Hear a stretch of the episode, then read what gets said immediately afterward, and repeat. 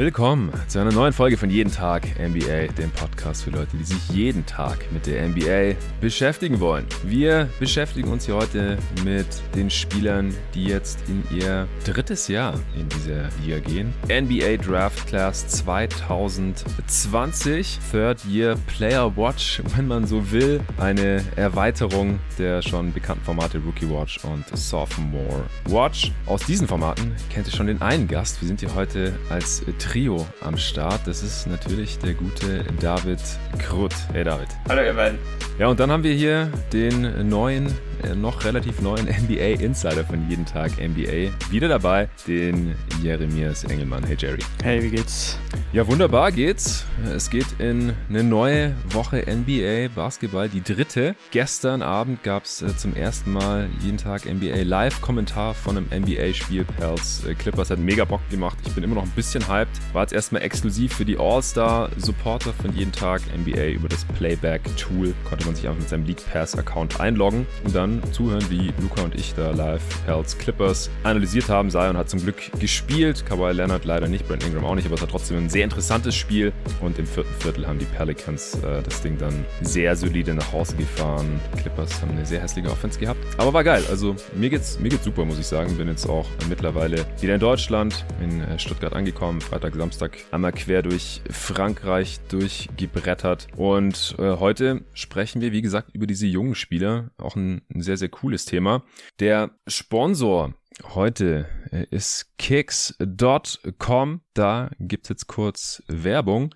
Kicks.com, falls ihr es noch nicht kennt, äh, Europas größter Versandhandel von Basketball und Streetwear, kickz.com.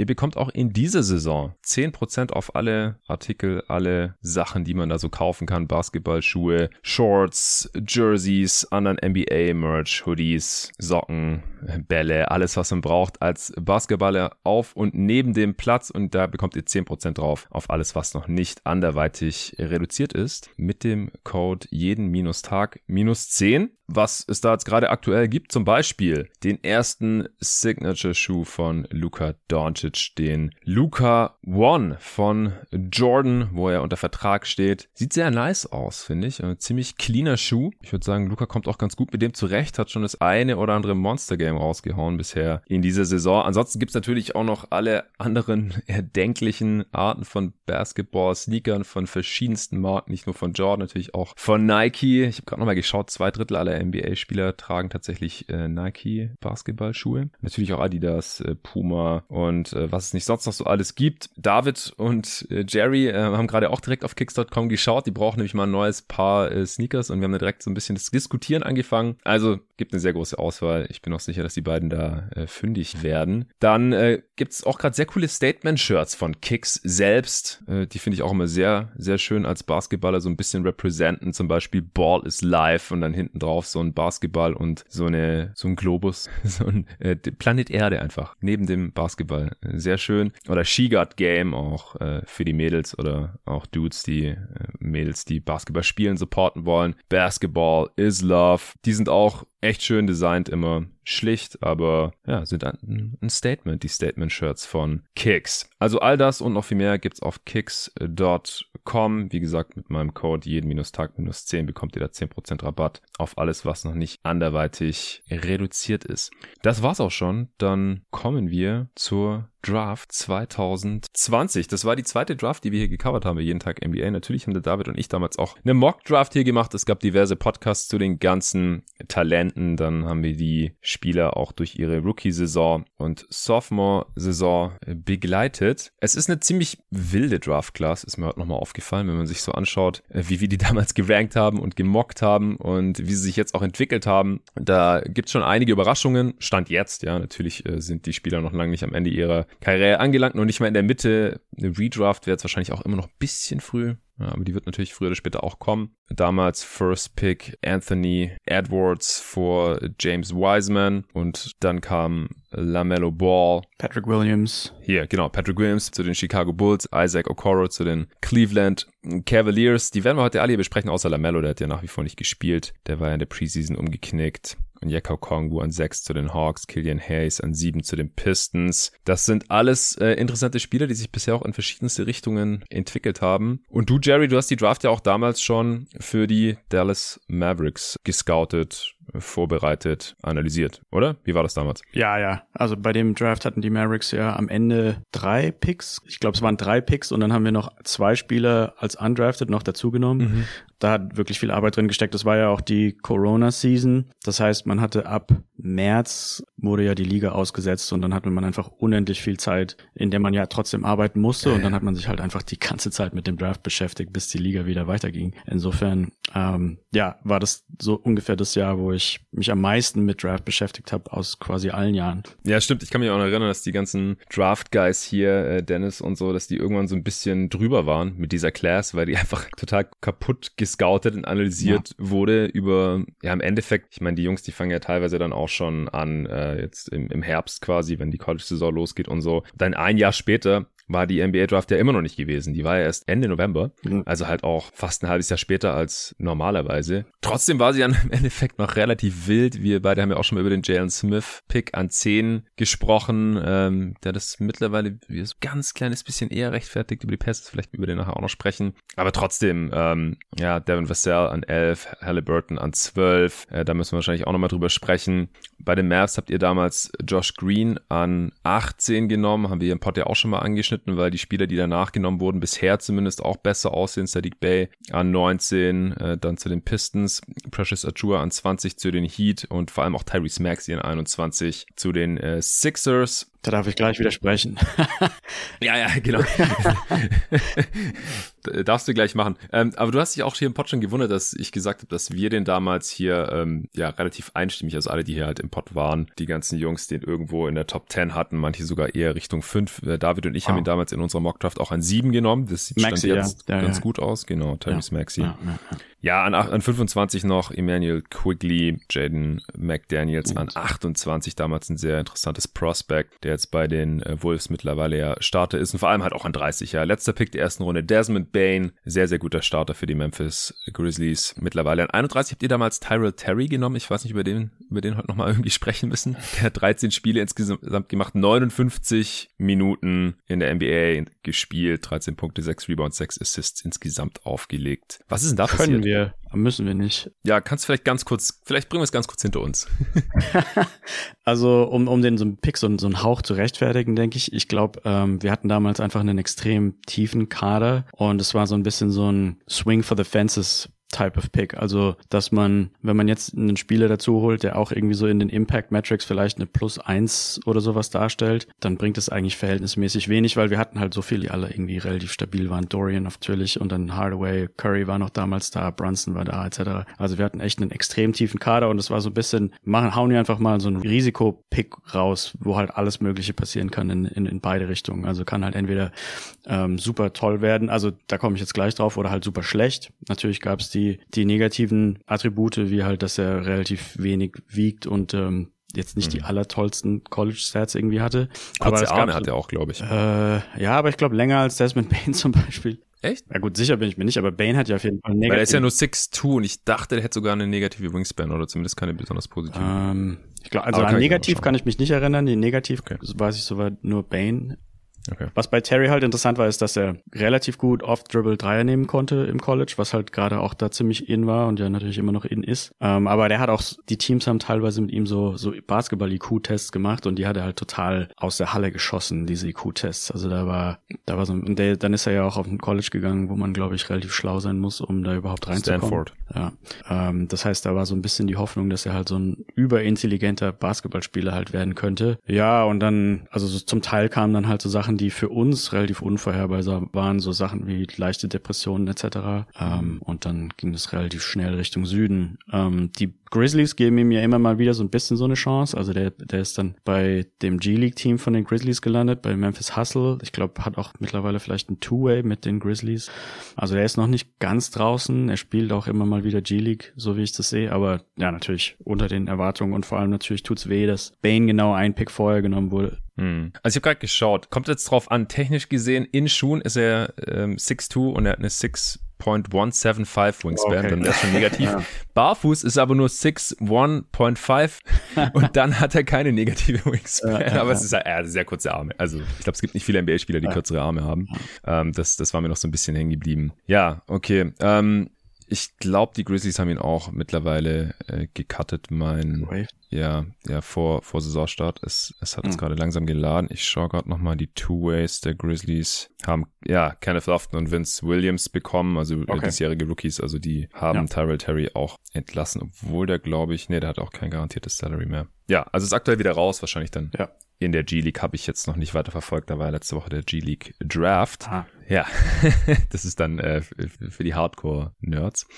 David, du hast ja auch während der Saison dann immer deine, deine Rookie-Rankings gemacht. Du machst immer deine Sophomore-Rankings. Wie gefällt dir die Class bisher so, ganz allgemein? An sich wieder ganz gut. Also als ich die Klasse gescoutet hatte und auch das erste Jahr fand ich sie wirklich nicht so toll, auch weil da viele rohe Spieler, die Entscheidungsfindungsprobleme hatten, dabei waren. Aber inzwischen haben sich auch gerade aus den hinteren Rängen einige Spieler wirklich gemacht und inzwischen sehe ich die Klasse dann doch wieder deutlich positiver, würde ich sagen. Ja, und so von den einzelnen Spielern, wie gefällt dir da deine Evaluation bisher?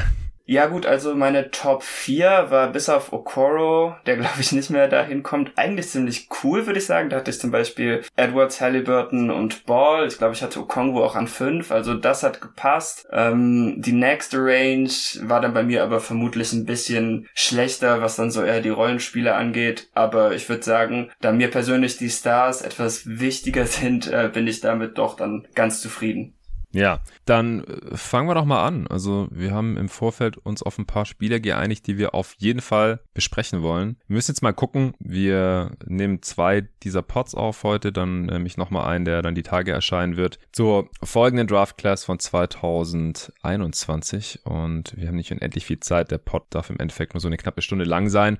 Aber ähm, ich würde sagen, wir, wir fangen erstmal oben an und da müssen wir wahrscheinlich als allererstes dann über den damaligen First Pick Anthony Edwards von den Minnesota Timberwolves sprechen. Also ich, ich war damals ja, muss ich zugeben, ein bisschen kritisch. Also so vom Archetype hat er mir sehr gefallen, einfach als kräftiger Wing, der, der werfen kann, der athletisch ist, ganz offensichtlich. Aber am College hat er halt so eine miese Wurfauswahl gehabt und keinen Bock gehabt zu verteidigen. Als Playmaker hat er mir da auch nicht so gut gefallen. Und dann habe ich halt gedacht, das, das kann halt sowas von in beide Richtungen gehen. Im im Endeffekt hätte ich wahrscheinlich mit der Upside gehen sollen. Er hat einfach auch noch geilere Tools als jetzt Okoro. Bei dem habe ich halt nicht so Angst gehabt vor, vor den mentalen Aspekten des Games, sage ich jetzt mal so vor, ja, weiß nicht, einfach die ganze Zeit schlimme Würfe chucken und sowas, kein Bock auf Verteidigung. Das ist bei Okoro jetzt nicht so das Problem. Er hat einfach nicht, nicht den Wurf, den, den Edwards hat. Bei Edwards hat sich ja dann im, im Laufe der ersten beiden Jahre schon relativ stark gesteigert, vor allem auch schon in der Rookie-Saison hat man ja gesehen, am Anfang war er unfassbar ineffizient, ganz mieser Defender, ist ja auch extrem jung in die Liga gekommen, hat sich dann aber innerhalb seines des Rookie-Jahres schon stark verbessert. In letzte Saison hat er schon eine relativ große Rolle gespielt, großen Anteil gehabt auch daran, dass die Wolves dann in die Playoffs gekommen sind. In den Playoffs hatte mir vor allem dann auch defensiv äh, ziemlich gut gefallen, halt äh, zusätzlich zu dem, was er offensiv da schon alles gebracht hat. Also ich würde sagen, dass die Wolves dann die Serie verloren haben. Das würde ich ihm jetzt weniger anlasten als zum Beispiel seinem äh,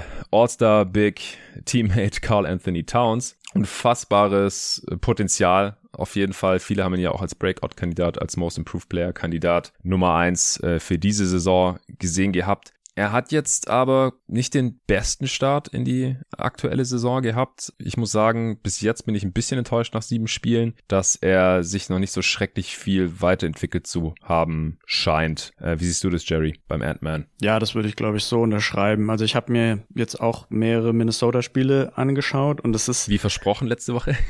ja, genau.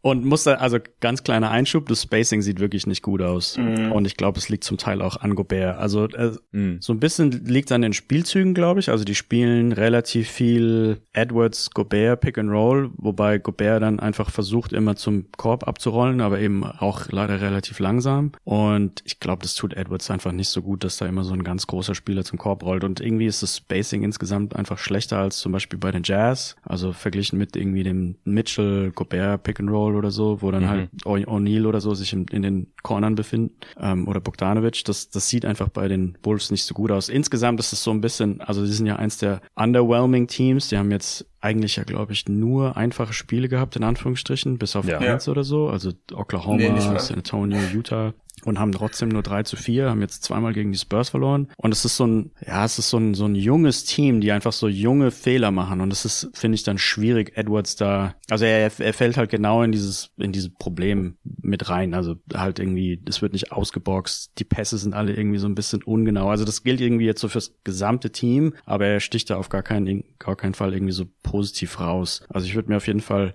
wünschen, dass er da so diese Sachen, die für die Impact-Player halt wichtig sind, so diese kleinen Dinge, so ähm, Pick and Roll besser lesen, ausboxen, ähm, schneller nach hinten rennen und so Geschichten, das fehlt irgendwie alles noch so ein bisschen. Also ich kann mir vorstellen, dass da noch ein paar Jahre Diskrepanz herrschen wird zwischen seinen, zwischen dem Eye-Test und, und den Plus-Minus-Statistiken. Ja, also das fand ich jetzt interessant bei ihm, dass halt das ähm, reine Plus-Minus bei ihm ja gut aussieht. Also sowohl mit ihm auf dem Feld sind die Wolves ganz gut, plus 3,5 und das On-Off ist äh, mit plus, über plus 8 auch sehr stark. Wie, mhm. wie sehen deine Zahlen da aus? Bestätigt sich das? Bis zum relativ großen Grad, ja. Die, ich glaube, die Turnovers, ähm, also die, ich muss, ich schaue gerade auf die Advanced Metrics, die sehen nicht ganz so toll aus, weil eben mhm. die Turnovers relativ hoch sind ähm, 3,5 pro 36 Minuten. Und die Effizienz ist halt nicht wirklich gegeben. Also er wirft halt so Liga-Durchschnitt True Shooting ja. Oder vielleicht sogar ein Hauch darunter. Mhm. Und ähm, zieht jetzt auch nicht so furchtbar viel Freiwürfe und trifft ja. sie auch nicht besonders toll. Noch weniger als bisher. Und das war schon so ein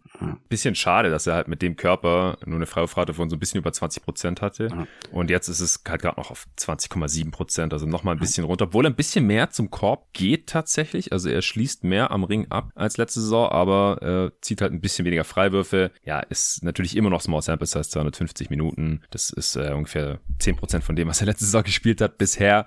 Ähm, aber es sieht schon so aus, als würde er weniger Dreier chucken, was auch gut ist, weil die Quote ist auch ein bisschen schlechter als letzte Saison, ein bisschen unter 35 Prozent. Konnte man vielleicht auch hoffen, dass er mit ein bisschen besserer Wurfauswahl die Quote eher nach oben schrauben kann, aber auch das äh, rauscht jetzt natürlich noch. Also er nimmt 8 Prozent weniger äh, Dreier und ähm, hat diese Abschlüsse eigentlich zum Großteil halt an den Ring verlegt, was ja eigentlich schon mal wünschenswert ist, nur ähm, konnte das halt noch nicht in mehr Freiwürfe ummünzen. Hat ein bisschen mehr Playmaking jetzt übernommen, das war ja eigentlich auch zu erwarten. Leider sind die Turnovers halt mit hochgekommen und deswegen ist er halt insgesamt relativ ineffizient effizient bisher. David, was hast du noch zum Ant-Man? Ähm, ja, ihr habt schon mehr oder weniger alles gesagt, was mir auch zu ihm aufgefallen ist. Ich bin auch etwas enttäuscht, da ich mich ja nach den Playoffs auch dazu habe verleiten, habe ihn sogar für die Top 30 in meine Top 20 dieses Jahr zu packen. Ja, ich ähm, da ist er leider sehr weit weg von im Moment. Aber ich würde halt, ich sehe es halt auch so, dass die Wolves einfach als Ganzes im Moment sehr enttäuschend sind. Und auch wenn er da nicht unbedingt hilft, weiß ich auch nicht mal, ob er da das größte Problem ist. Das Einzige, was mir jetzt noch so ein bisschen positiv aufgefallen aufgefallen ist, ist, wie du auch meintest, die neue Wurfverteilung. Wenn er am Korb was besser trifft, dann sollte er natürlich auch effizienter werden. Ja, stimmt, er finisht auch recht schlecht. Ja, und er ist halt im Moment tatsächlich der einzige Wolves-Starter mit einem positiven Net-Rating, was mich auch ein bisschen überrascht hatte. Dabei ist er ja nicht mal wirklich effizient und ich finde jetzt auch nicht, dass er defensiv so besonders positiv auffällt im Moment. Ja, der Vollständigkeit halber vielleicht noch seine Box-Score-Totals. 23 Punkte im Schnitt, 6 Rebounds, 4,5 Assists. Das ist alles mehr als letzte Saison. Er spielt auch ziemlich viel, über 36 Minuten im Schnitt. Ansonsten, ja, wurde so ein bisschen die körperliche Verfassung kritisiert, in der er sich befindet oder befand. Er kam wohl mit 240 Pfund oder so ins Training Camp. Was für ein Spieler, der 6'4 ist, in Schuhen, also 1,93, der ist ungefähr so groß wie ich, äh, extrem schwer ist. Also das sind ja 110 Kilo oder sowas. Der ist natürlich nicht fett oder so, aber halt dann, also richtig, richtig kräftig. Und das ist dann halt schon fast so Richtung Footballer-Shape eher. Und er war dann wohl auch konditionell nicht so in Form und das Gewicht musste natürlich dann auch erstmal durch die Gegend transportieren äh, in Offense, aber vor allem halt auch in Defense. Dann hat äh, Towns ja neulich in der Pressekonferenz gesagt, dass, äh, oder hat, ja, Edwards Ernährung kritisiert. Ja, wieder so ein, so ein Thema, was ja auch Jerry und ich hier im Pod schon mal besprochen haben, äh, da hauptsächlich äh, im Kontext von Luka Doncic bei den Mavs er hat sich dann da wieder dagegen gewehrt, hat gemeint, hey, ich habe doch schon seit zwei Jahren kein Popeyes mehr gegessen. Also keine Ahnung, was da jetzt im Endeffekt stimmt, aber äh, ich glaube, die Reports waren nicht übereinstimmend, dass er jetzt nicht in der besten körperlichen Verfassung, was die Fitness angeht, in die Saison gekommen ist. Also da, da kann man halt auch hoffen, dass es ein bisschen daran liegt, dass das auch wieder besser wird. Ich finde es ein bisschen komisch, dass er seine Freiwürfe bisher so schlecht trifft mit 64 Prozent. Das ist äh, ja, fast 15 Prozent unter der letzten Saison. Ja, wie gesagt, also ich mache mir jetzt keine großen Sorgen um ihn. Scheint einfach ein holpriger Start in die Saison zu sein, sowohl von ihm selbst als halt auch vor allem von den Minnesota Timberwolves. Aber ich würde echt weiterhin sagen, dass äh, das Team schon sinnvoll zusammengestellt scheint und ich vertraue da weiterhin auch auf Chris Finch und auch auf Anthony Edwards selbst, 21 Jahre alt geworden im August. Da ist weiterhin einiges an Upside vorhanden. Haltet ihr ihn jetzt auch für den vielversprechendsten Spieler aktuell noch von der Class? Ich schon. Also ich hätte damals, glaube ich, Lamello auf eins mhm. genommen. Insofern mh, mm, bin ich immer noch so ein bisschen. Ja, das kann ich auch voll verstehen. Also der einzige, wo ich da auch ins, ins Grübeln komme, oder ich hatte auch Lamello äh, lange vor, vor Edwards, aber den haben wir jetzt halt noch gar nicht in Playoffs gesehen. Und jetzt ist er halt gerade mal wieder verletzt, deswegen. Mhm. TBD ist gerade ja, noch so ein ja. bisschen außen vor, finde ich. Aber ja, kann ich voll verstehen, wenn man Lamello noch vor Edwards hat. Ich finde es auch sehr knapp. Ich finde es auch knapp. Ich habe mich bei Edwards ein bisschen bestätigt gefühlt, aufgrund dessen, wie seine Playoffs liefen und wie die beiden Play-Ins von Lamello gelaufen sind. Ja. Einfach weil ich dem Scoring auf dem hohen Level von Edwards irgendwie mehr traue, auch wegen seines Körpers. Aber ich meine, da geht's natürlich im einen Fall um sechs Spiele, im anderen um zwei. Deshalb kann man da jetzt auch noch nicht so viel draus schließen, natürlich. Ja, die äh, Advanced Stats, so äh, vor allem die hier bei Basketball Reference, äh, Box plus Minus, was du ja auch ganz gut findest, hast du mal gesagt, Jerry. Ja. Oder hier Value over Replacement Player, äh, die, die lieben ja Lamello. Also da fällt schon auf, dass er halt so der mit Abstand positivste Spieler laut ja. diesen Stats ist in der Class. Woran liegt das? Also die Advanced Metrics, die mögen halt solche Spieler, die so ein bisschen alles machen. Also Assists, Rebounds, Steals, und ähm, Lamello ist ja so ein, einer der, der Spieler der Liga, der, ich denke mal, Top 10 unter den Triple Doubles mhm. sein könnte, weil er halt eben ab und zu mal also genug Rebounds holt und halt die Assists auch relativ hoch sind. Und bei, bei Edwards fehlen halt so, also gerade diese Saison fehlen total diese Hustle Stats, also 0,8 Steals pro 36 Minuten, 0,3 Blocks. Mhm. Und halt, also die negativen Sachen sind ähm, hoch sozusagen, so die Turnovers ähm, und die die positiven Sachen, die Hustle-Sachen, sie fehlen irgendwie total und das das mögen die Metriken halt einfach gar nicht. Ja, also wir haben in dieser Class auch nach wie vor eigentlich nur so zehn Spiele, die überhaupt positiv sind beim Box plus ja. minus. Ich glaube, was ja. man kurz einwerfen kann, was wichtig ist für die Draft Class insgesamt, ist, dass es halt so ein ganz schwieriges Jahr war, auch völlig ohne Vorbereitung und ohne Summer League. Mhm. Ich glaube, das hat alles nochmal irgendwie so ein bisschen verzerrt, weil normalerweise haben die Spieler ja viel länger Zeit, sich auf ihre erste Saison vorzubereiten. Und das ist natürlich jetzt schon ein bisschen länger her, aber ich glaube, gerade gegen Anfang hat das sehr viel verzerrt und so ein bisschen ähm, ja, Wind daraus genommen, wie gut ja. die Spieler sich hätten von Anfang an entwickeln können. Ja, ja, sehr guter Punkt. Preseason war sehr, sehr kurz. Dieser Spielplan, wo dann eigentlich fast kein Training mehr möglich war während der Saison und so. Das ja. macht es für Spieler, die neu in die Liga kommen, natürlich unglaublich schwer. Klar. Ja. Okay, äh, wir müssen zum nächsten Spieler kommen. Also sollen wir dann direkt über den zweiten Pick, James Wiseman, sprechen? Golden State Warriors damals? 哦。Können machen. David, du darfst anfangen diesmal? Ja, also ein bisschen besser finde ich ihn dieses Jahr schon, auch wenn ich, ich muss gestehen, ich habe mich noch nicht ganz von den Finals erholt, deshalb sind die Warriors ein bisschen weit unten auf meiner Liste, was, was Teams anschauen angeht. Immerhin produziert er dieses Jahr, aber ja, ich finde auch, dass er besser finisht, nur defensiv sieht man leider immer noch nicht so viel Wachstum. Er hatte auch letztes Mal, als ich das gesehen hatte, mit das schlechteste Plus-Minus oder Net-Rating der Warriors, einfach weil die Bank-Lineups mit ihm überhaupt nicht funktionieren funktionieren. Ich finde Curry da wohl auch ein bisschen zu aggressiv äh, mhm. mit der Menge an jungen Leuten, die er da aufs Feld gestellt hat in den zwei der Spielen, die ich so halb geschaut hatte. Aber ähm, ja, man muss sagen, es wird ziemlich schwer für ihn, der Draft-Position gerecht zu werden, gerade wenn man sieht, was für krasse Scorer auch nach ihm gedraftet wurden. Ich würde mich anstelle der Warriors wahrscheinlich freuen, wenn man jetzt hier irgendwie so einen soliden Backup-Center noch irgendwie rauskitzeln kann, aber ich glaube, seine Entwicklung wird einfach noch etwas brauchen, bis er die ganzen, falls überhaupt, defensiven Prinzipien Prinzipien verstehen kann. Und auch dieses On-Ball-Game, was er vielleicht ein bisschen im College geflasht hatte, das hat sich ja auch noch überhaupt nicht gewinnbringend in die NBA übertragen können. Ja, und damit ist er jetzt leider kein sehr guter Center. Ja, hat die gesamte letzte Saison verpasst, äh, wegen seiner Knieverletzung. Hat jetzt in sieben Spielen, denen er von der Bank kam, so knapp 15 Minuten im Schnitt gesehen. Macht also knapp neun Rebound, äh, neun Punkte pro Spiel, viereinhalb Rebounds, äh, 0,4 Blocks pro Spiel. Ja, ist halt nach wie vor ein athletischer, relativ beweglicher Seven-Footer, der als Rookie ja auch seinen Jumpshot so ein bisschen geflasht hat. Äh, hat jetzt gar keine Dreier bisher genommen in dieser Saison, also komplett eingestellt. Letzte Saison hat er so ein Dreier pro Spiel genommen. Also auch sein Wurfprofil hat sich dahingehend ein bisschen verändert, ist dadurch viel effizienter auch geworden, aber ist halt ein reiner Play-Finisher, einfach ein, ein Lob-Threat. Äh, natürlich der größte Lob-Threat aktuell auch bei den Warriors. Geschmeidiges On-Off von minus 26, On-Court von minus 21. Jerry, was, was sagen die Zahlen? Und was mich vor allem auch interessiert, wie hast du damals Wiseman gesehen, als du bei den Mavs gearbeitet hast? Äh, David und ich haben ihn damals auch nur an 11 genommen zu den Spurs in unserer Mock-Draft. Wir waren da sehr, okay. sehr kritisch, glaube ich, gegenüber dem NBA-Konsens. Der wurde ja eigentlich überall so Top 3, Top 4 in der Draft ja. gesehen. Wie war das bei euch? Also ich hatte ihn tatsächlich auch Top 3, einfach nur wegen dem Körper. Also es mhm. war ja so ein bisschen dieser David Robinson-Vergleich, eben von der Größe her und Muskul Muskularität und einfach Beweglichkeit etc. Also ich ja, muss jetzt leider aber auch vielen von dem zustimmen, was ihr gesagt habt. Also diese, diese extrem negativen Plus-Minus-Zahlen, die sind halt so, äh, viel von seinem Spielstil geht halt so in Javale McGee Richtung von so 2010 mhm. habe ich so den, den Eindruck, dass er bei jedem Pumpfake sofort hochspringt, ja. lauter Moving Screens in der Offense, auch die ganzen Post-Ups, dass er bei den Warriors ist ja irgendwie eigentlich klar, dass ein Post-Up von einem Center nicht das effizienteste Play ist, was sie laufen können, selbst wenn es die Bank-Unit auf dem Feld ist und dass er dann trotzdem irgendwie da den, den Ball ständig fordert und so weiter. Also, ah, sieht alles, ja, also ich finde es leichte Parallelen zu Edwards, die irgendwie so der, der Körper ist auf jeden Fall in der Verfassung, wo man sagen würde, die könnten Elite-NBA-Spieler werden. Ähm, die Boxscore-Stats sind so mäßig bis nur leicht negativ vielleicht, aber die Plus-Minus-Statistiken sind halt krass negativ. Also da muss, da muss auf jeden Fall noch viel Basketball-IQ irgendwie so dazu, dazu kommen, damit man da ein positiver Impact-Player wird. Ja, und ich weiß halt nicht, inwiefern man das lernen kann. Also vom Spielverständnis waren da halt auch Dennis und Co. sehr, sehr, sehr äh, kritisch, offensiv wie defensiv. Offensiv hatte sich auch lieber mit Kevin Durant verglichen als jetzt mit David Robinson oder so.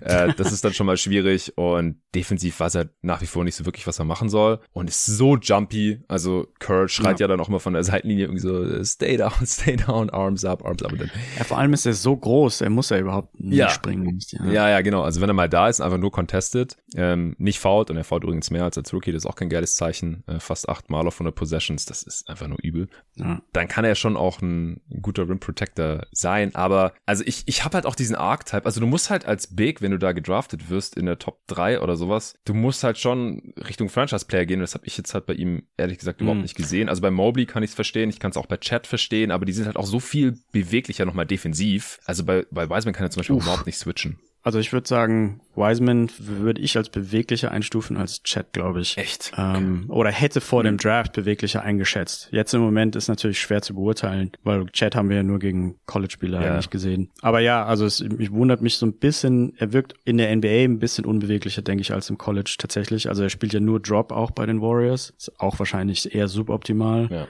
im Pick and Roll. Ja, es war insgesamt, glaube ich, einfach generell auch schwierig zu scouten. Also zumindest für mich, weil er ja nur drei College-Spiele auch gemacht ja, hat. Ja, musste man viel Highschool wahrscheinlich schon gesehen haben. Gegen, gegen auch schlechte Teams zum Großteil. Und dann mhm. hat er halt ständig offensiv über und Tippdanks gemacht. Und das war so ziemlich alles, was man gesehen hat. Ja, ja David, du nichts mehr dazu hast, dann würde ich sagen, kommen wir zum nächsten Spieler. Wie gesagt, Lamello damals an drei. Den äh, überspringen wir hier heute. Dann kommen wir an vier zu Patrick Williams. Müssen wir uns nicht ewig dran aufhalten. Er ist jetzt ja doch in der Starting Five gelandet, nachdem es in der Preseason schon hieß, er soll von der Bank kommen. Äh, Javante Green startet. Das gab dann extrem negatives Medienecho natürlich auch so was. Das war unser vierter Pick. Äh, kann er nicht sein. Aber ich, er ist auch ziemlich katastrophal bisher. Also er, er sieht alles andere aus als verbessert in, in seiner dritten Saison. Auch er hat ja letzte Saison äh, weite Teile verpasst, weil er eine schwere Verletzung hatte. Was hat er? Handgelenk gebrochen, glaube ich. Hm.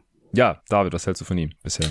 Äh, ich finde ihn auch sehr enttäuschend. Ich hatte ihn in der Draft nur am en hinteren Ende meiner Top 10, also war ich auf jeden Fall nicht so optimistisch wie die Bulls, aber ich fand den Pick halt schon irgendwo etwas inspiriert, auch weil ich ihn besser fand als den Pick des Vorjahres von Kobe White und einfach jemand, der theoretisch ein großer Flügel sein kann, der vom Perimeter dann vielleicht mal scoren kann. Auch wenn er ja ähm, im College eher ein Forward, Power Forward Finisher war. Und naja, es ist leider halt so, dass diese On-Ball-Sachen auch bei ihm überhaupt nicht gekommen sind. Er kann auch überhaupt nicht passen, was ein riesiges Problem ist, wenn er den Ball in der Hand hat. Aber was ich noch am enttäuschendsten finde, ist halt auch, dass er seine Usage nie wirklich über 15% schrauben konnte. Das ist einfach etwas, das willst du von deinem vierten Pick nicht sehen. Und die Enttäuschung rührt halt auch daher, dass er sich meiner Meinung nach jetzt in keinem Bereich wirklich verbessert hat. Er nimmt inzwischen ein paar mehr Dreier, aber mhm. ich finde nicht, dass er dabei viel sicherer aussieht. Ähm, und ja, ich weiß nicht, also die Bulls sollten ja eigentlich eine gute Situation für ihn sein, denn sie brauchen auch große Forwards, die vielleicht etwas vielseitiger sind, aber er kann halt leider bisher gar nichts davon aufs Parkett bringen und ich kann auch gut nachvollziehen, dass man im Moment Javante Green für einen besseren Fit im Starting Lineup halten würde und dass die Bulls da vielleicht auch wieder hinkommen könnten, ähm, wenn er jetzt jetzt nicht zeitnah wieder was zeigen kann. Ja, es ist halt extrem beunruhigend. Jetzt in seinen ersten drei Jahren jede Saison weniger Minuten pro Spiel von 28 über 25 jetzt auf 21 runter und dadurch halt auch immer weniger Output. Äh, Punkte pro Schnitt gehen runter. Er ist jetzt bei zwei Rebounds pro Spiel in den ersten sieben Spielen angekommen. Das ist auch relativ übel für seinen Spielertyp. Er nimmt mehr Dreier, aber halt immer noch nicht so schrecklich viele. Jetzt ist er bei 5 äh, auf 100 Possessions von, von 3,4 auf 5,4 hoch. Also da stellt er immer noch keine großartige Gefahr dar. Du hast ja schon gesagt, seine offensive Rolle ist unglaublich klein und er ist halt auch extrem ineffizient. Bisher 96 Offensivrating und plus minus wieder. minus 30 on-off und der On-Wert ist minus 16. Ja, Jerry, was hältst du von Patrick Williams? Ähm, also ich muss sagen, ich fand damals schon, das war ein Reach. Ähm, der hat ja in dem gleichen College gespielt wie Devin Vassell und dementsprechend habe ich dann relativ viel von beiden gesehen, weil Vassell ich mir eben ziemlich viel angeschaut habe. Aber bei Williams war es schon interessant und äh, besorgniserregend gleich, dass auch im College er einfach nicht so furchtbar viel gemacht hat. Also man hat wirklich, ich, ich schaue ja die, ich schaue ja tatsächlich die ganzen Spiele und nicht die, nur die einzelnen Spieleraktionen. Mhm. Und teilweise hat man dann irgendwie so 15 Minuten lang Tape geschaut und irgendwie keine einzige Aktion von ihm gesehen. Also mir hat da so ein bisschen dieses ähm, Energie, Energizer Bunny Typ Spiel ja. habe ich da halt total vermisst. Was ich interessant finde, er wirkt irgendwie kleiner als glaube ich, die meisten Leute sich das erhofft hatten. Also er ist jetzt gelistet als sechs, sechs Fuß sieben. Mhm. Ähm, spielt ja Power Forward, aber hat sechs Rebounds pro 36 Minuten. Das ist jetzt auch nicht so toll. Ja, ja. Aber wie ihr auch schon angesprochen habt, also 0,9 Assists pro 36 Minuten ist natürlich eine halbe Katastrophe. Und ich finde die Wurfauswahl, also ich habe ihn, ich habe relativ viele Bulls-Spiele geschaut und er hat sehr, sehr viele von diesen ähm, langen Zweier Midrange-Würfen genommen. Also das geht überhaupt nicht in die richtige Richtung. Aber überrascht mich auch nicht völlig. Mhm. Ja, die Wurfauswahl finde ich auch wirklich sehr schade. Ich verstehe nicht, dass da kein Coach mal mit ihm redet. Also seine Würfe am Ring sind auch zurückgegangen. Der nimmt jetzt irgendwie fast die Hälfte seiner Würfe aus Floater Range bis zur tiefen Midrange. Und äh, mit dem Wurfprofil kann man halt auch einfach nicht effizient sein, außer man hat irgendwie wahnsinnigen Touch. Und ja, der hat alles andere als das bisher bewiesen, leider. Ja, ja das ist sehr schade. Äh, Kommen wir zum fünften Pick, auch ein Spieler, der vor allem David und mich bisher enttäuscht. Jerry kann gleich sagen, wo er ihn damals gesehen hat. Isaac Okoro, damals von den Cavs gedraftet, den wir in unserer Mock-Draft an eins genommen haben. Er lag, muss man aber fairerweise sagen, in, nicht in erster Linie an Okoro selbst, den äh, ich schon überschätzt hatte damals und ich habe ihn auch noch nicht ganz aufgegeben. Äh, aber wir konnten uns nicht so wirklich auf einen anderen First-Pick einigen, weil äh, du wolltest Anthony Edwards und da hatte ich mich eben aus vorhin schon erwähnten Gründen gegen gesträubt und äh, Lamello wolltest du aber nicht an eins nehmen. Ja. Äh, Killian Hayes erst recht nicht, äh, den wir da noch als Kandidaten, glaube ich, hatten. Ich habe den Pod jetzt nicht nochmal angehört. Also ein bisschen Erinnerung. Ja, Tyrese Halliburton haben wir auch nicht an eins genommen, haben wir dann an fünf genommen, auch viel höher dann, als er tatsächlich genommen wurde, by the way. Und so wurde es eben Isaac Okoro, der jetzt eine sehr kleine Rolle hat von der Bank. Also er hat den Starting-Spot ja verloren, äh, was ich schon schade fand. Er hat bisher in den fünf Spielen, die er gespielt hat, zehn, äh Quatsch, er hat in den Spielen, die er bisher gespielt hat, zehn Dreier genommen und keinen davon getroffen. Hat er nicht auch null Assists? Also das letzte Mal, als ich geschaut hatte, null Ja, Assists. nee, doch, er hat gestern gegen die Knicks hat er zwei Assists gemacht. Ah, ja, okay. Äh, der eine war auch echt schön, da hat er so einen Closeout attackiert. Ich habe das Spiel gegen die Knicks gestern noch die zweite Halbzeit geschaut. Ähm, Aber jetzt hat er halt zwei Assists auf 100 Minuten. ja, ja, also, also die Boxscore-Stats sind eine absolute Katastrophe. Also der hat jetzt in den sechs Spielen Minus 11, Box plus minus. ja 1,7 Punkte, 1,3 Rebounds und 0,3 Assists in 16 Minuten Einsatzzeit. Also er macht halt, er produziert gar nichts. Er hat den Korb bisher fast nie getroffen. 51er Offensivrate. Er ist einfach alles eine Katastrophe von vorne bis hinten in 97 Minuten. 27% True Shooting. Ja, der, der eine Assist war, glaube ich, auf, auf Mobley. Da ist er so an der Baseline entlang und hat dann einen ziemlich geilen Pass gespielt. Also er hat nach wie vor die Flashes, finde ich. Er hat, äh, er ist ein guter Defender, hat einen guten Körper auch dafür. Er ist halt ein bisschen kleiner, als er am College bei Auburn aussah. Da hatte ich schon, ich glaube, er wurde auch mit 6'7 gelistet oder so. Äh, Im Endeffekt ist er jetzt nur 6'5, also halt eher ein, jetzt ein Verteidiger für kleine Wings und Guards. Äh, durfte dann jetzt auch gegen die Knicks mehr spielen, weil er Bronson da als einziger so ein bisschen verteidigen konnte und halt auch während des, des Runs auf dem Feld gestanden war. Das, das lag aber halt in erster Linie an Donovan Mitchell, der eine absolute Show abgezogen hat. Das war richtig krass gestern. Er hatte nichts mal richtig gezeigt, wieso die mal für den, für den lieber hätten traden sollen. Das war geil. aber ja, Okoro, Saison bisher leider, leider überhaupt nicht geil, muss man, muss man leider so sagen. Auch sein On-Off minus 21. Ach, das ist, ist, ist auch eine Katastrophe bisher. Also einfach offensiv geht da viel zu wenig. Bisher, Jerry, wie hast du ihn damals gesehen? Ich habe ihn genauso gesehen, wie er jetzt gerade spielt. Au.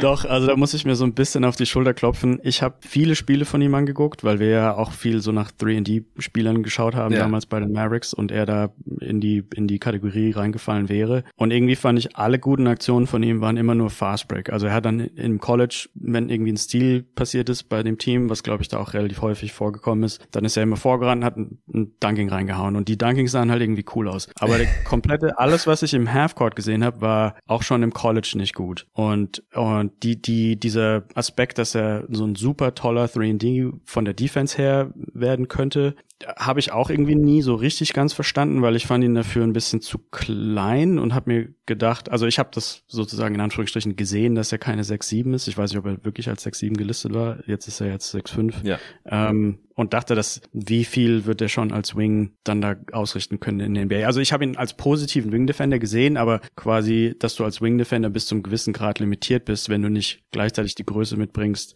dass du eventuell auch manchmal vielleicht sogar Power Forwards verteidigen könntest. Und das habe ich bei ihm eben nicht gesehen. Und ja, offensiv einfach so gut wie halt gar nichts außer die Fast Breaks. Ich glaube, wenn er vielleicht bei den Knicks spielen würde oder so, die ja relativ viel Rennen gefühlt, könnte ich mir vorstellen, dass es besser aussieht. Aber bei den Cavs im Moment halt, ja, Hm. nicht so.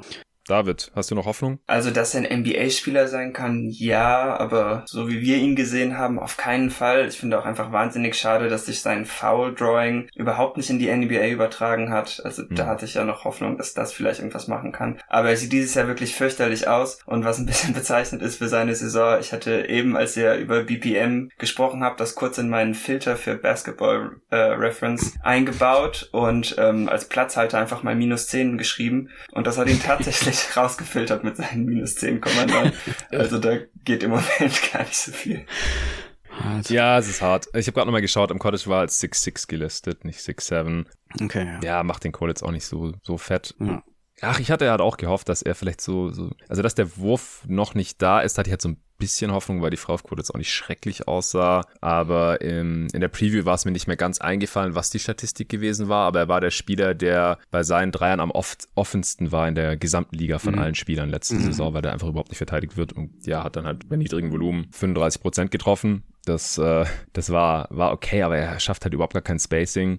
Und ich hatte halt gehofft, dass er on-ball ein bisschen was machen kann mit seinem kräftigen Körper und dass er ein bisschen größer ist und dass er sein Foul-Drawing übertragen kann und dass er dann halt vielleicht so im allerbesten Fall so Richtung Jimmy Butler Light gehen kann. Aber ist wahrscheinlich einfach eine schlechte, schlechte Idee, Jimmy Butler als Vorlage für irgendwas zu nehmen, weil er einfach so ein unkonventioneller Spieler ist und so einen unkonventionellen Karriereverlauf auch hatte. Ich äh, kann mir immer noch einreden, dass Jimmy Butler im selben Alter noch nicht mal in der NBA war, aber ja, äh, Top 5 Pick, geschweige denn Nummer 1 in unserem Mockdraft, das sieht gerade nicht so gut aus, als dass äh, Mhm. das nochmal irgendwann rechtfertigen können wird. Kommen wir zu Onyeka Okongwu. Bei dem sieht es ein bisschen besser aus. David, du warst ja damals auch Fan. Wie gefällt dir seine Saison bisher? Ja, ziemlich gut. Ich bin begeistert. Er hat ja jetzt auch diese ziemlich starken Phasen äh, gegen Janis was nicht viele Spieler sagen können. Ich würde mir eigentlich auch hoffen, dass die Hawks ihn zeitnah starten, aber ich kann mir vorstellen, dass das jetzt so äh, von der Teampolitik her vielleicht ein bisschen problematisch ist mit Capella und ich kann auch den Case für Capella sehen, einfach weil er wegen seines Shotblockings, dass er schon was besser ist, vielleicht etwas besser für Trey aufräumen kann, aber allgemein hat Okongo für mich viel mehr Upside, deshalb würde ich den gerne in den Starting Lineup kriegen. Ich glaube mhm. auch, dass er als Playmaker ein bisschen mehr machen könnte als Capella zum Beispiel. Und ich weiß nicht, ob er so meiner Platzierung als Top 5 Pick gerecht werden kann, denn dafür ist er als Passer dann doch nicht ganz kreativ genug und ähm, ja, produziert als Scorer natürlich auch einfach nicht genug. Aber wenn er vielleicht irgendwann mal richtige Starterminuten abreißen darf, könnte ich mir schon vorstellen, dass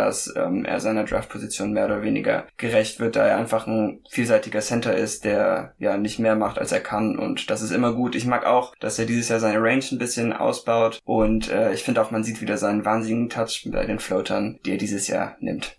Ja, ich, ich finde es bisher ein bisschen schade, dass sich das, was ähm, ich in der Hawks Preview mit, mit äh, Lorenzo so ein bisschen erwartet oder gehofft hatte, dass er noch ein paar mehr Minuten von Capella klauen kann, sich ja. bisher nicht bewahrheitet. Er spielt echt genau gleich viele Minuten wie letzte Saison, ein bisschen mehr als 20. Ähm, also rein statistisch gesehen bewegt sich da äh, noch nicht so viel. Er ist halt wieder unfassbar effizient. 135er Offensivrating. Jerry, wie, wie hast du ihn damals bei den Mavs gesehen gehabt?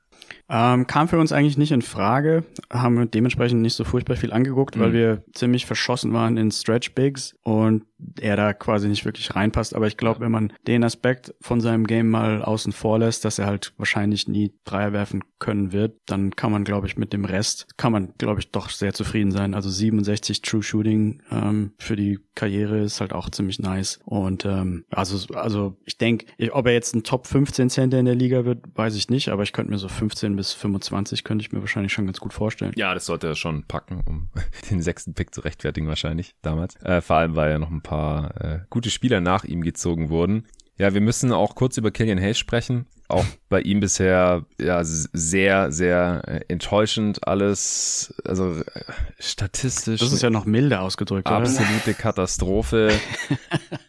es, es wird halt leider auch nicht wirklich besser. Also da bewahren sich jetzt halt eher Davids Befürchtungen von damals. Er macht gerade nicht mal drei Punkte im Schnitt. Er hat immer 3,6 Assists. Er trifft nicht 20, mal 20 Prozent aus dem Feld gerade.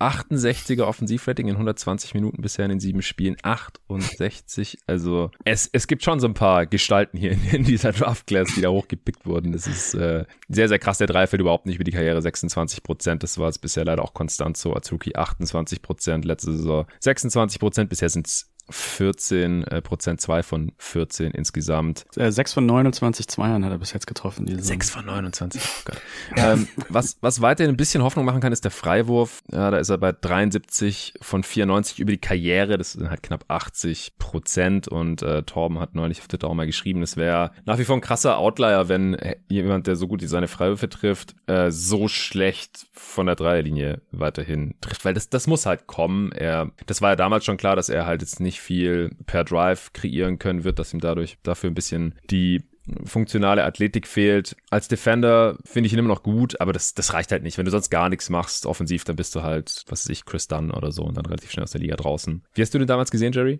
Ich habe ihn überhaupt nicht gesehen, weil Guards nicht wirklich für, uns, für uns in Frage kam und ähm, er hat ja in Deutschland gespielt und wir ja, hatten stimmt. da auch nicht so gut Zugriff, glaube ich, auf die Spiele. Insofern war das ein Spieler, den ich einfach direkt weggelassen habe. Ich finde es jetzt im Nachhinein lustig, dass eben Kevin O'Connor hat ihn ja auf eins zum Beispiel in einem Mock Draft ja. und ähm, ja, er sieht jetzt nicht aus wie ein Number One Pick, sage ich mal. Ja, das ist wahr. Also da hätte halt alles so, wie man sich im Best Case erhoffen konnte, passieren müssen. Also dass der Dreier halt fällt und dass er also wenn er halt einfach scoren würde, irgendwie halbwegs effizient, dann würde es sein Game ja total öffnen. Dann würde es auch sein Playmaking öffnen und dann wäre er einfach viel spielbarer, dann hätte er auch defensiv einen größeren Impact. Ich glaube, das kann man, also das als kurzer Einschub, ich glaube, das kann man eigentlich fast über alle Spieler dieser Draft Class sagen oder alle, die kleiner sind als 6, 9, dass wenn sie ihre Dreier treffen in der Liga, dann sehen sie relativ gut aus. Das war ja auch bei Josh Green oft so ein Problem und dann kriegt er auch irgendwie Folgeminuten. Aber wenn die Dreier halt nicht reingehen, dann wird es schon ziemlich schwierig. Dann, dann spielt man nicht, dann entwickelt man sich vielleicht auch weniger weiter.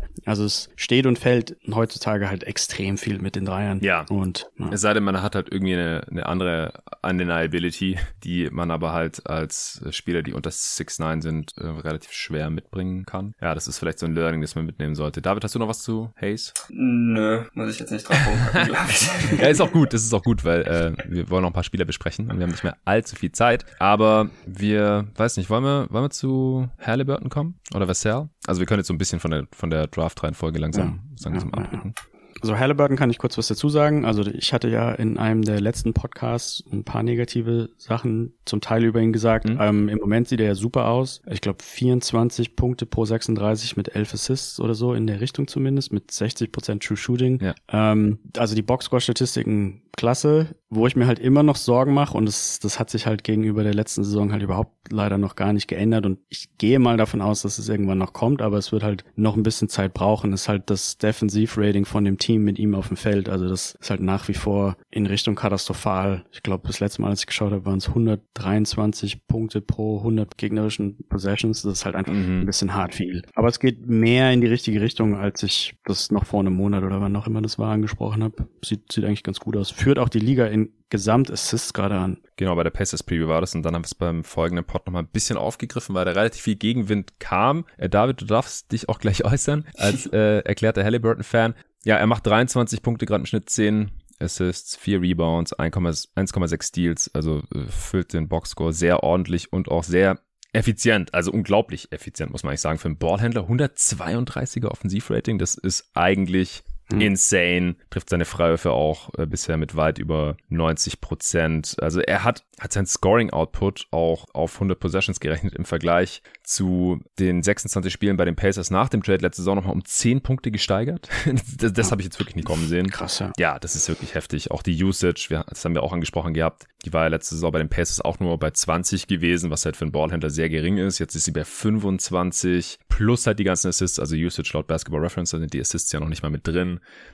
Also er hat einfach einen riesigen Anteil an der Offense der Pacers. Er zieht auch Freiwürfe, über 30% Freiwurfrate, nimmt weiter natürlich die Dreier, die er sehr, sehr gut trifft mit 47% bisher. Ich kann mir vorstellen, dass es noch ein bisschen Small Sample Size ist, also dass die Zahlen hier noch ein bisschen runtergehen. Das ist eigentlich wahrscheinlich eher nicht, nicht zu halten. Also offensiv wirklich über jeden Zweifel erhaben, aber, und das ist jetzt vielleicht ein schönes Beispiel dafür, dass äh, die Zahlen einen dazu animieren, sich manche Sachen nochmal auf dem Tape genau anzuschauen. Ich habe heute Morgen ähm, auf Instat mir unendlich viele Drives, die Terry Halliburton versucht hat zu verteidigen, angeschaut. Und es ist echt krass. Also äh, der Gegner kommt halt jedes Mal an ihm vorbei. Wirklich jedes Mal. Er ist die Definition von einem Traffic Cone von, einem, von so einem Hütchen. Also ich habe nicht einen Stop da gesehen oder dass er den Drive irgendwie großartig erschwert hat. Manchmal hat er noch so ein bisschen recovern können, weil er auch relativ lange Arme hat. Oder dass dann halt wenigstens, also er Jackson oder Jalen Smith oder Goga Bitadze, die halt da wirklich ein Gegenspiel nach dem anderen da immer auf sich zu rennen sehen, nachdem der halt mega easy Tyrese Halliburton geschlagen hat. Also entweder sind das dann irgendwelche shifty Ballhändler und Halliburton kann sich lateral irgendwie einfach überhaupt nicht bewegen. Ich weiß nicht wieso. Bisschen High Hips vielleicht oder einfach hm. schlechtes Lateral Movement. Ähm, dann ist er halt einfach sehr schmal, was du ja auch im Pod damals kritisiert hast. Also entweder kommen die Gegner mit, mit einem Crossover oder so an ihm vorbei oder sie overpowern ihm einfach. Also sie haben einen Angle und gehen dann einfach vorbei, weil sie doppelt so breit sind wie er und schieben ihm so ein bisschen aus dem Weg. Also gerade auch neben Spielern wie Kate, also Kate Cunningham sieht halt neben Halliburton irgendwie doppelt so breit aus.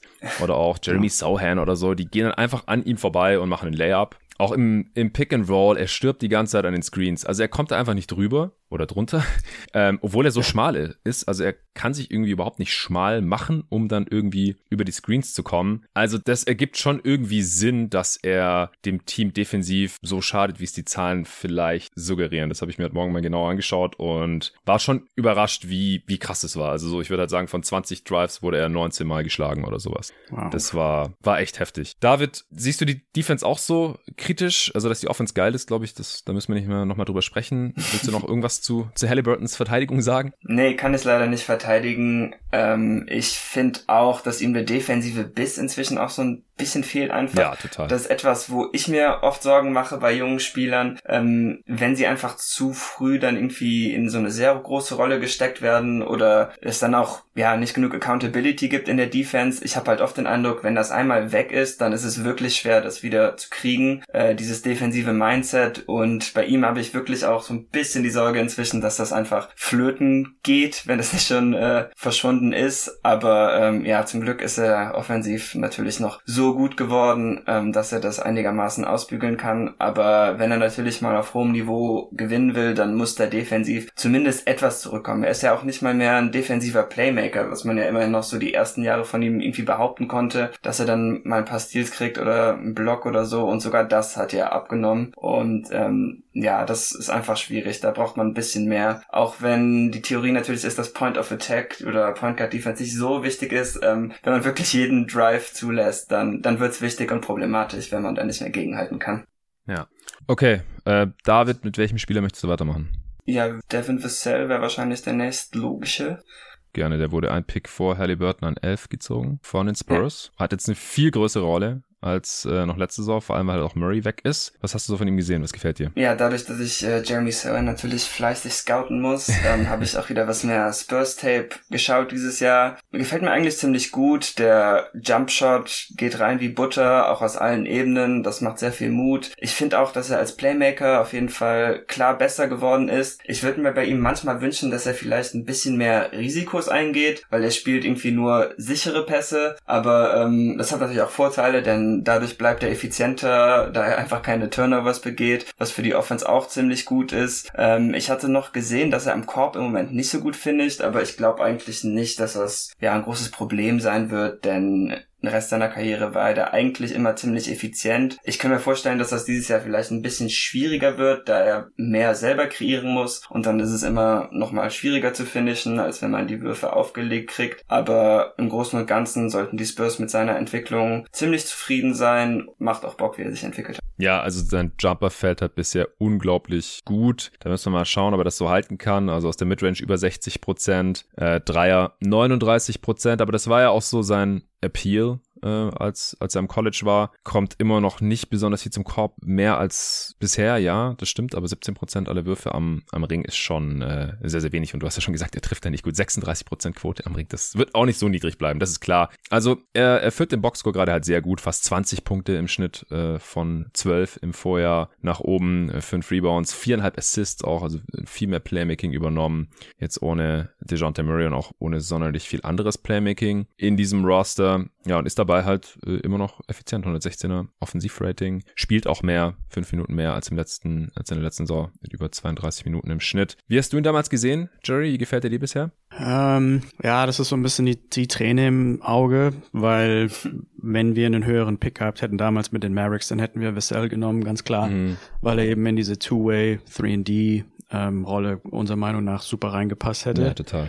Und uns war aber, nachdem wir, ich glaube, zwei, drei Spiele von ihm angeschaut haben, war uns klar, dass er halt niemals auf 18 fallen wird. Und ja, sieht jetzt eigentlich so aus, wie wir uns damals das so ein bisschen gedacht hatten. Ähm, dass er so einen großen Schritt macht von letzter Saison auf diesen Saison, überrascht mich ein bisschen, finde ich aber natürlich cool und ja, liegt ja, kann ich mir so, so einen Hauch auf die Schulter klopfen, weil ich ihn, ich hätte ihn auch in den Top 4 oder Top 5 gehabt in der Draft Class. Mm, ja, sehr nice. Ja, wir haben ihn damals auch an 6 genommen in unserem Mock Draft. Also, wie gesagt, Okoro an 1, Edwards an 2, Ball an 3, dann Hayes an 4, äh, Halliburton an 5, Vassell an 6. Also so ein bisschen, bisschen Licht und Schatten bisher. Dann an sieben hatten wir Patrick Williams. Welchen Spieler möchtest du als nächstes besprechen? Vielleicht jetzt noch jeder ein, dann noch ein paar Rapid Fire und dann sind wir hier durch. Also ich muss einen besprechen, um mir groß auf die Schulter klopfen zu können, solange ich das noch kann. Aha. Josh Green führt nämlich, glaube ich, gerade die Liga in ähm, On-Court Plus Minus an. Oh. Für Spiele mit mehr als 70 Minuten oder irgendwie sowas. Also nur so ganz kurz nebenbei eingeworfen. Okay. Ich glaube, die Mavericks, das ist natürlich, also muss man dazu sagen, Single Game Plus Minus ist irgendwie natürlich total für die Cuts und ähm, auch über fünf oder sechs Spiele sechs, ja. ist es noch super, super wenig aussagekräftig. Aber ich fand es interessant und ganz lustig. Ähm, ich glaube, im Moment sind die Mavericks bei plus 30 pro 100 Possessions, wenn er auf dem Feld steht. Und auch die Boxscore-Stats sind sehr nice. Ja, er hat halt irgendwie in einem Spiel drei, drei von drei Dreiern getroffen, glaube ich, oder so. Sein True Shooting ist im Moment 81 Prozent. Ähm, ja, das würde natürlich sich alles in, in Richtung, ähm, also Regress to the Mean, dass es sich ja. so ein bisschen wieder zu seinen alten Statistiken hin bewegt und dass es so toll natürlich gar nicht bleiben kann.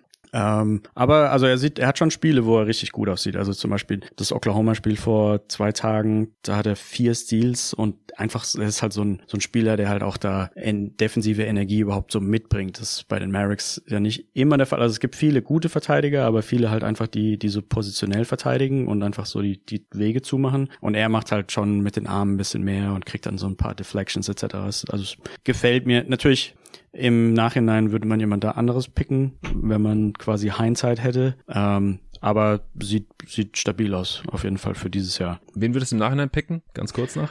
An 18? Äh, Im Nachhinein würde ich persönlich Quickly picken, glaube ich. Echt? Okay. Ja. Kannst du das ganz kurz begründen, weil sonst würden wir ihn heute, glaube ich, nicht mehr besprechen, Quickly.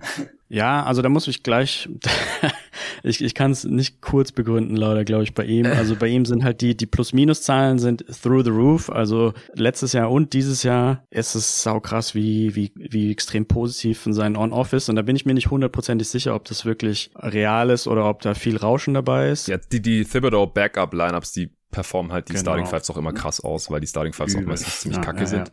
Ja. Aber, selbst wenn die Starting Five kacke ist, dann hat er trotzdem irgendwie noch so ein plus 10 Encore oder so. Das ist, ähm, und ich weiß, also wahrscheinlich liegt es nicht nur an ihm, auf jeden Fall. Und wahrscheinlich ist auch Rauschen dabei. Aber es ist halt einfach viel Energie da. Letztes Jahr hat er auch die Dreier gut getroffen. Ähm, und es ist jemand, der halt auch, also so, er bringt so ein bisschen diese Josh Green Energie mit, dass er die Gegner über das komplette Feld verteidigt und das furchtbar unangenehm ist, irgendwie den, den Ball überhaupt vorzubringen, etc. Und gleichzeitig bringt er in der Offense dann so ein bisschen mehr Creation und Drei-Punkt-Wurf mit. Und das sieht dann insgesamt ein bisschen besser aus. Okay, äh, noch kurz zu Josh Green, äh, der Vollständigkeit halber noch seine Boxscore-Stats. Es sieht genauso aus wie im letzten Jahr eigentlich fast. Also es, es sind eher so die, die Impact-Geschichten und halt seine eigene Effizienz. Er spielt gleich viel wie in der letzten Saison, 15 Minuten, 5 Punkte im Schnitt, äh, knapp drei Rebounds, äh, ungefähr ein Assist und ein Steal. Aber er ist halt viel, viel effizienter, wie du ja gerade schon gesagt hast. Das wird wahrscheinlich noch ein bisschen runter regressieren und ja, ich, ich würde mir einfach wünschen, dass er vielleicht mal noch eine größere Rolle bekommt. David, hast du noch was zu ihm oder zu Quigley? Äh, ja, nicht großartig. Ich wollte nur sagen, dass er mir im Spiel gegen die Magic gestern Nacht ähm, athletisch auch sehr positiv aufgefallen ist auf dem beim Kader der Mavericks, die natürlich jetzt nicht so ein athletisches Team sind. Ähm, und mir hat auch gefallen, dass er da teilweise den Ball dann in Transition oder so Semi-Transition gebracht hat und Plays gemacht hat. Und ähm, ich bin auf jeden Fall auch als jemand, der skeptisch war von ihm die letzten Jahre schon optimistisch optimistisch, dass er sich entwickelt hat. Wir haben ihn damals an 10 zu meinen Phoenix Suns in der Mock Draft genommen. wow. Ja, Okongwu an äh, 9 und an 8 ist noch ein Spieler, den wir auch noch auf jeden Fall kurz besprechen müssen und zwar äh, Tyrese Maxey. Hat ähm, ja jetzt ganz unterschiedliche Performance gehabt bisher in dieser Saison. Also ist ein bisschen Licht und Schatten. Ich glaube, der muss sich da einfach noch ein bisschen äh, zurechtfinden. Ähm, hinter einem sehr balldominanten James Harden und dann neben einem Embiid, der offensichtlich nicht so ganz in Shape ist. Und Sixers ja allgemein einfach mit einem, mit einem relativ holprigen Start. Stehen mittlerweile bei drei und vier, nachdem sie ja die letzten beiden Spiele auch gewonnen haben. Und gerade im vorletzten Sieg äh, gegen die Toronto Raptors, das war das zweite Spiel gegen die Raptors. Das erste hatte ich auch mit Luca hier ein bisschen besprochen. Da hat er 44 Punkte rausgehauen, äh, 8 Rebounds, vier Assists, aber er hatte halt auch schon acht Punkte im Sieg gegen die Pacers oder 15 bei der Niederlage gegen die Bucks oder jetzt auch 14 beim Sieg gegen die Bulls. Also ja, ist, ist natürlich nach wie vor offensiv unfassbar talentiert, macht jetzt im Schnitt auch 23 Punkte pro Spiel, vier Rebounds, dreieinhalb Assists. Jerry, du hast ja auch letzte Woche schon ein bisschen über Maxi gesprochen, dass dir da halt abseits des Scorings einiges fehlt. Ähm, David, du fandst ja Tyrese Maxi damals auch ziemlich gut. Ja, also ich war jetzt nicht so optimistisch wie die anderen. Ich glaube, ich hatte ihn nur an 13 oder 14 auf meinem Big Board. Hm. Aber er wurde auf jeden Fall unterdrafted. Äh, das war, glaube ich, damals schon klar. Ich tue mich aber auch noch immer so ein bisschen schwer, damit, was er genau ist, denn er ist halt im Moment in der Rolle, dass er halt hauptsächlich aus der Weak Side arbeiten darf und dann zerstört er natürlich alles und jeden, einfach weil er so schnell ist. Aber ich frage mich immer noch so ein bisschen, wie eine Offense aussehen würde, wenn er sie mal so ein bisschen leiten dürfte. Ähm, dadurch, wie Doc Rivers Teams funktionieren, wo dann auch wenig Staggering und komische Rollenverteilung stattfindet, ähm, kann man das auch leider bei den Sixers jetzt nicht so wirklich sehen. Aber ich denke, was man auf jeden Fall bei mitnehmen kann, ist, wie wahnsinnig schnell sich sein Wurf entwickelt hat. Ähm, also er hatte ja mhm. gute Wurfindikatoren im College, obwohl der Dreier nicht viel. Als Rookie war er dann noch bei 30 Prozent, bei einer relativ niedrigen äh, Attempt Rate, aber war dann letztes Jahr bei 42 Prozent und ist dieses Jahr bei doppelt so vielen Versuchen fast schon bei 47 Prozent. Ich denke mal, er ist eher ein 40 Prozent äh, Three-Point-Shooter als jetzt 47, aber ja, auf jeden Fall ein sehr guter Tough-Shot-Maker auch. Ich finde auch gut, wie er aus dem Dribbling in seine Dreier einsteigen kann und ich glaube, dass die Sixers ihn vermutlich etwas mehr einbinden sollten, aber als jemand, der die Sixers nicht so wirklich mag, finde ich das so ganz okay. Alright, äh, David, dein letzter Spieler für heute. Äh, ja, dann nehmen wir noch, noch den letzten Pick der ersten Runde und das wäre Desmond Bain. Mhm. Für mich, muss ich sagen, stand heute wahrscheinlich der beste Spieler dieser Draft Class. Auch jemand, der dieses Jahr wieder große Sprünge gemacht hat. Er konnte seine Usage ein bisschen hochschrauben, ähm, macht jetzt schon 24 Punkte pro Spiel. Hätte jetzt auch nicht erwartet, dass er so ein Scorer sein kann. Auch als Playmaker hat er sich nochmal entwickelt, ist nicht ganz bei doppelt so viel Assists pro Spiel, aber macht jetzt immerhin fünf und äh, begeht dabei jetzt nicht zu viele Turnover. Ist auch einer der besten Schützen seiner Klasse. Das ist auch etwas, was er nochmal angehoben hat. Jetzt bei 13,6 Three-Point Attempts auf 100 Possessions. Damit sollte er wahrscheinlich auch schon einer der besten Shooter der Liga sein. Und ähm, für die Grizzlies finde ich das auch sehr spannend, da ich nie so wirklich überzeugt war von Jaron Jackson als zweite Offensivoption. Mhm. Und jetzt drückt sich Desmond Bain halt einfach so ein bisschen in die Rolle. Und ja, für ein Team wie die Grizzlies, was er jetzt nicht unbedingt das beste Spacing hat, ist das natürlich nochmal eine enorme Waffe. Auch, dass er dann noch Secondary Pick and Rolls und so laufen kann mit seinem neu gefundenen Playmaking. Ja, ich glaube, über Bane haben wir auch schon mal gesprochen, Jerry. Du hast ja mhm. gemeint, dass äh, ja. ihr ihn damals nicht draften wolltet. Vor allem auch wegen der, der, der kurzen Arme. Er hatte ein bisschen Schiss um die Defense. Hast ja. du sonst noch was zu Bane oder hast du sonst noch irgendeinen Spieler, den du noch kurz raushauen wolltest? Nur, nur ganz kurz zu dem vorhin, weil ich, weil ich irgendwann mal angesprochen hatte, dir zu widersprechen zu wollen. Ähm, also ich wollte ja gar nicht mit diesem Maxi over Green widersprechen, aber ah, ja, ja. Sadiq Bay und Achua ähm, habe ich auch in letzter Zeit ein bisschen angeschaut und bin jetzt auch von beiden nicht wirklich überzeugt, um das nur ganz kurz einzuschieben. Also Achua, finde okay. ich, fehlt extrem so der offensive Schliff. Also ich habe ihn zwei Würfe nehmen sehen aus drei Meter Entfernung, wo er nicht mal den Ring getroffen hat. Mhm und auch irgendwie so ganz ungestüme Offensivfouls. Also so ein bisschen ähnlich habe ich ihn auch im College gesehen, dass ich ihn als guten Verteidiger mir vorstellen konnte, der ganz viele verschiedene Positionen verteidigen kann, wahrscheinlich bis zu vier. Mhm. Aber offensiv konnte ich ihn halt überhaupt nicht einordnen, was er denn in der NBA machen soll. Und Bay, Sadiq Bay, fand ich, hat in der ersten Saison äh, übertrieben Hype bekommen, hat ja. ja auch irgendwann mal Player of the Week oder Player of the Month gewonnen. Ähm, aber hat verhältnismäßig wenig Schritte nach vorne gemacht. Ähm, die Adjusted Plus-Minus-Metriken sagen auch, dass er nicht wirklich gut verteidigt. So, so würde ich ihn auch sehen. Und die meisten anderen Boxscore-Stats sehen jetzt auch nicht besonders heiß aus. Und die Pistons, mal abgesehen von dem gestrigen Sieg gegen die Warriors, ähm, geht ja auch nicht so furchtbar viel nach oben. Ja, das ist wohl wahr. Ja, Sadiq vor allem nach seinem 51-Punkte-Spiel letzte Saison war der Hype natürlich äh, unfassbar groß. Die Pistons sind diese Saison immerhin fast 10 Punkte besser mit ihm auf dem Feld, als wenn er okay. nicht spielt. Ähm, aber selbst wenn er auf dem Feld ist, werden sie noch mit sieben Punkten ausgescored. Äh, natürlich auch hier Small Sample Size, äh, wie immer. Ich, ich finde, dass er diese Saison bisher ganz, ganz gut aussieht. Eigentlich der Dreier fällt, wie auch letzte Saison schon wieder nicht so toll. Ähm, nicht so toll wie in der Rookie-Saison mit 38 Prozent. Also ja, da bei dem Volumen, was er nimmt, wenn da die Quote noch ein bisschen hochkommt, dann ist er halt auch gleich ein sehr viel wertvollerer Spielertyp die anderen Boxscore-Stats sind halt wirklich sehr kahl. Ne? 1,6 Assists pro 36 Minuten, ja, halber Steal, 0,3 Blocks, ähm, mehr Turnovers als Assists. Ja. Also, hm. Das ist, das ist wahr. Und Achua, ja, es ist, äh, es ist weiterhin wild offensiv. Ja? 35 Prozent aus dem Feld, 24 Prozent Dreierquote jetzt in den ersten sechs Spielen. Seine Rolle ist eigentlich gar nicht so klein mit 23 Minuten pro Spiel. Der wurde auch so ein bisschen als MIP-Kandidat gehandelt, ähm, wurde sehr gelobt da im, im Training Camp, glaube ich aber da muss offensiv noch deutlich mehr gehen. Offensivrating von 93. Ja, kann ich nachvollziehen, äh, wenn du nach wie vor lieber äh, Josh Green hast. Okay, äh, war geil. Also ich, ich denke, wir müssen irgendwann mal nochmal einen Pod aufnehmen, einfach zu dieser Class. Wir haben jetzt eigentlich alle wichtigen Spiele besprochen, die wir heute auf jeden Fall besprochen haben wollten. Aber es gibt noch ein paar mehr Namen ähm, und auch bei den Spielen, die wir jetzt heute hier besprochen haben, da wird sich noch einiges tun im Verlauf dieser Saison. Und dann irgendwann ist auch Lamello wieder da und dann können wir hier nochmal eine äh, Third-Year Player Watch oder Draft Class von 2020 Update zusammen aufnehmen. War sehr cool. Vielen Dank euch. Und äh, uns gibt es dann nochmal in dieser Konstellation in dieser Woche. Wahrscheinlich morgen oder spätestens übermorgen. Ansonsten vielen Dank auch an Kicks für Sponsern dieser Folge und bis zum nächsten Mal. Bis dann.